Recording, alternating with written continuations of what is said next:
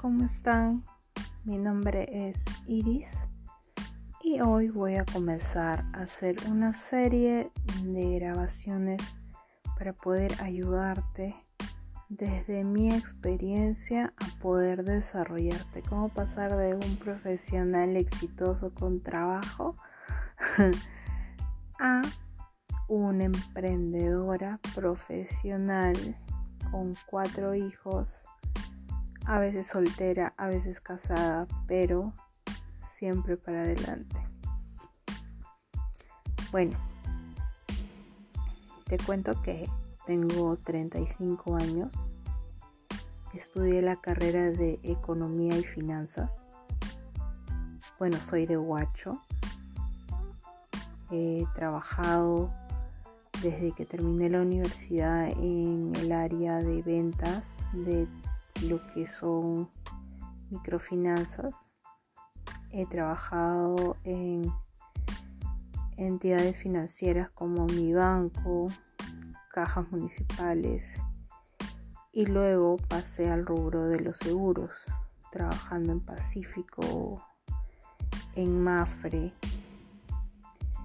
y así durante un periodo de casi cinco años. Eh, en este periodo de tiempo lo que descubrí fue que no me gustaba vender. Cuando empecé en realidad mm, de manera fortuita en este negocio de ventas porque yo era una persona muy tímida. No pensé que iba a terminar vendiendo y más lo que son intangibles, que es un poco más difícil, bueno, al principio. Eh, sin querer me metí en este rubro y me encantó. En el camino me fui dando cuenta que era lo bueno, que era lo malo, qué cosas podía cambiar para que me puedan ayudar a mí emocionalmente a poder desarrollar lo bueno que tenía como vendedora y también este llevarlo a un éxito personal, ¿no? Siempre pensé que tener un buen trabajo, un sueldo fijo, y tener a tu familia estable económicamente era lo mejor. No me equivoqué, pero lo que sí corregí en el camino era de que no necesariamente tienes que tener un ingreso de un trabajo dependiente, no donde tus horarios generalmente están controlados por una tercera persona y donde tal vez tu esfuerzo por más que lo intentes, no sea valorado como, como lo necesitas. Por más profesional que seas, por más inteligente que seas, por, mal, por más hábil que seas o por más tiempo que le dediques al trabajo. Eh, tengo cuatro hijos, como les mencioné. Eh, ha sido muy difícil porque los dos últimos, desde que traje a Jimmy, que es el mayorcito de los dos últimos, de mi segundo compromiso, fue muy difícil poder volver a trabajar, no tenía con quién dejarlos. Su papá también era una persona que, bueno, tiene o tenía, por lo menos en ese tiempo, muchos pensamientos machistas en el que si yo tenía que trabajar, yo tenía que conseguir alguien con quien dejarlos, pagarle y todo salir de mi bolsillo, cosa que yo no estaba de acuerdo, pero que no encontraba la forma de poder ser escuchada, ¿no? Y hacerle entender. Bueno, eh, llegó un momento de mi vida en el que estaba muy ajustada económicamente. En realidad mi familia en sí estaba muy, muy ajustada no era lo que yo tenía planeado al inicio de mi vida adulta, pero bueno, llegué a tocar fondo, por así decirlo. No era yo, no era lo que yo siempre quise porque siempre me he caracterizado por ser sí ambiciosa en el buen sentido de la palabra, pero trabajar por eso, no esperar que alguien me lo regale y me sentía pues muy de manos atadas porque no podía hacer nada, no podía trabajar, no tenía el apoyo, no podía hacer absolutamente nada más que quedarme en casa, cocinar, cuidar a los hijos, algo que, que para mí no era, no me llenaba como mujer, como persona. En este contexto Desde que tuve mi segunda y mi última hijita, bueno, mi última hijita, la primera hijita mujer que tuve, Janet, que ahorita tiene ya, va a cumplir cinco el otro mes, este, decidí por todo el tiempo que tenía con ella, porque era una recién nacida y la mamá pasa mucho tiempo en casa, en, reposo, por así decirlo, cuidándola. Tenía ya un celular pues con internet y todo y con YouTube a la mano decidí aprender o perfeccionar mi técnica de crochet. Aprendí a hacer vinchas, gorros, vestidos, todo para mi hijita. Me encantaba dedicarle tiempo a eso, me gustaba mucho y encontré que podía hacerlo también para vender, entonces decidí aprender para vender. Comencé a hacer chaquetas para niños, gorritos para niños personalizados, muy lindos. Y aunque no vendía exageradamente, tenía unos que otros pedidos que me ayudaban por lo menos a tener algunas monedas en mi bolsillo. Eh, decidí también crear una página de Facebook que pensando porque siempre he vendido productos de belleza, ¿no? De los catálogos más conocidos como Jessica, Avon, Unique, etc.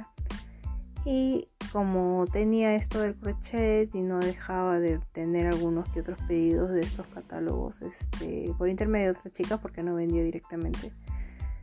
Este, decidí ponerle todo aquí porque yo vendía de todo.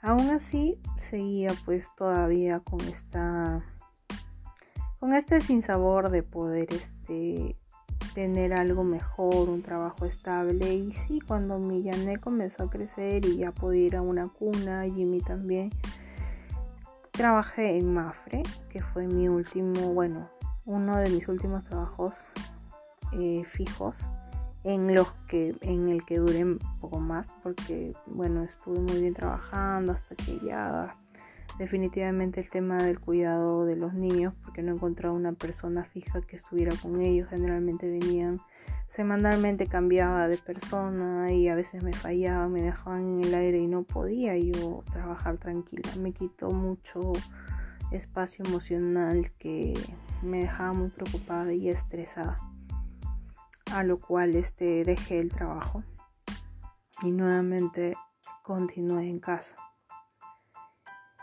eh, seguí, bueno, con estas ventas pequeñas, nada profesionales porque era como que algo que no le veía la importancia. Último trabajé en una clínica donde me trataron súper mal, trabajé alrededor de cuatro meses. Mm, quise me hubiera gustado continuar, pero lamentablemente las condiciones que se dieron fueron terribles porque de verdad nunca había pasado por una experiencia. Fue la primera y última vez que pasé por este tipo de experiencia. No me hicieron el contrato cuando yo de cuando, o sea, yo entré una fecha calculando de que para diciembre iba a tener una gratificación, a pesar de que tú estuve a prueba casi 30 días. Por dos o tres días que no me hicieron la fecha en el contrato con la fecha, no pude tener ni CTS ni gratificación. Eso es algo que me dolió mucho porque yo entré con mucha ilusión de poder darles, aunque sea un regalo a mis hijos para Navidad, comprarles una ropita que a mí siempre me gustaba hacerlo de parte mía y me maloraron todo. Y si eso no bastó, el día de Navidad en el que ninguno del área de recepción donde estaba yo iba a trabajar, porque solamente iban a trabajar hasta las 7 de la noche, por obra y gracia de, no sé, la señorita hija del dueño, se le ocurrió decir que yo iba a apoyar a farmacias que no tenían nada que ver con mi contrato, era otra razón social o otra cosa, y que tenía que envolver regalos. ¿Hasta qué hora? ¿No? Hasta la hora que acabara, que generalmente era entre 11 y media, 12 de la noche, donde se acababa de atender a los clientes, que última hora pues iban a comprar regalos. Entonces es ahí donde yo decidí pues dejarlo porque sentí que no valoraban mi persona ni mi trabajo ni mucho menos mi contrato. Entonces dije no, o sea, todos están trabajando hasta las 7 y yo me tengo que ir hasta las 11, no voy a poder cocinar, no voy a poder ver a mis hijos, ¿qué es esto? No, no me merezco esto. Y decidí no ir, falté y bueno, renuncié. No quedó de otra. Lamentablemente fue la peor experiencia y no se lo recomiendo a nadie. Si pudiera decir el nombre lo digo, pero no, prefiero no. Aunque en un momento lo diga. bueno, eh, pasaron unos meses más. Eh, tuve problemas también personales con mi pareja. Decidimos separarnos en un momento muy crudo de nuestra situación financiera. Tanto él como yo quedamos prácticamente muy muy ajustados si esto se puede decir ajustados eh, me pasaba bueno lo mínimo pero este yo nunca me quedé de brazos cruzados tenía un alquiler que bueno tenemos acá en casa porque esta casa donde yo vivo es de mis abuelos pero ya ellos fallecieron hace mucho tiempo mis tíos que son sus hijos fueron a Lima ya son personas también de la tercera edad entonces esta casa quedó en, en stand-by y yo decidí ponerlo en alquiler. Mucho tiempo ese dinero no lo administraba yo, entonces cuando yo me separo recién comienzo a administrar ese dinero. Y aunque al principio pues solamente cubrió deudas, o sea, llegó un momento en el que yo decidí, ¿sabes qué? Este dinero lo voy a invertir. Eh, bueno, en realidad no fue tanto así, hubieron cosas que pasaron antes que me ayudaron a tomar la decisión de invertir en un producto en específico y yo les voy a contar esto en una próxima grabación.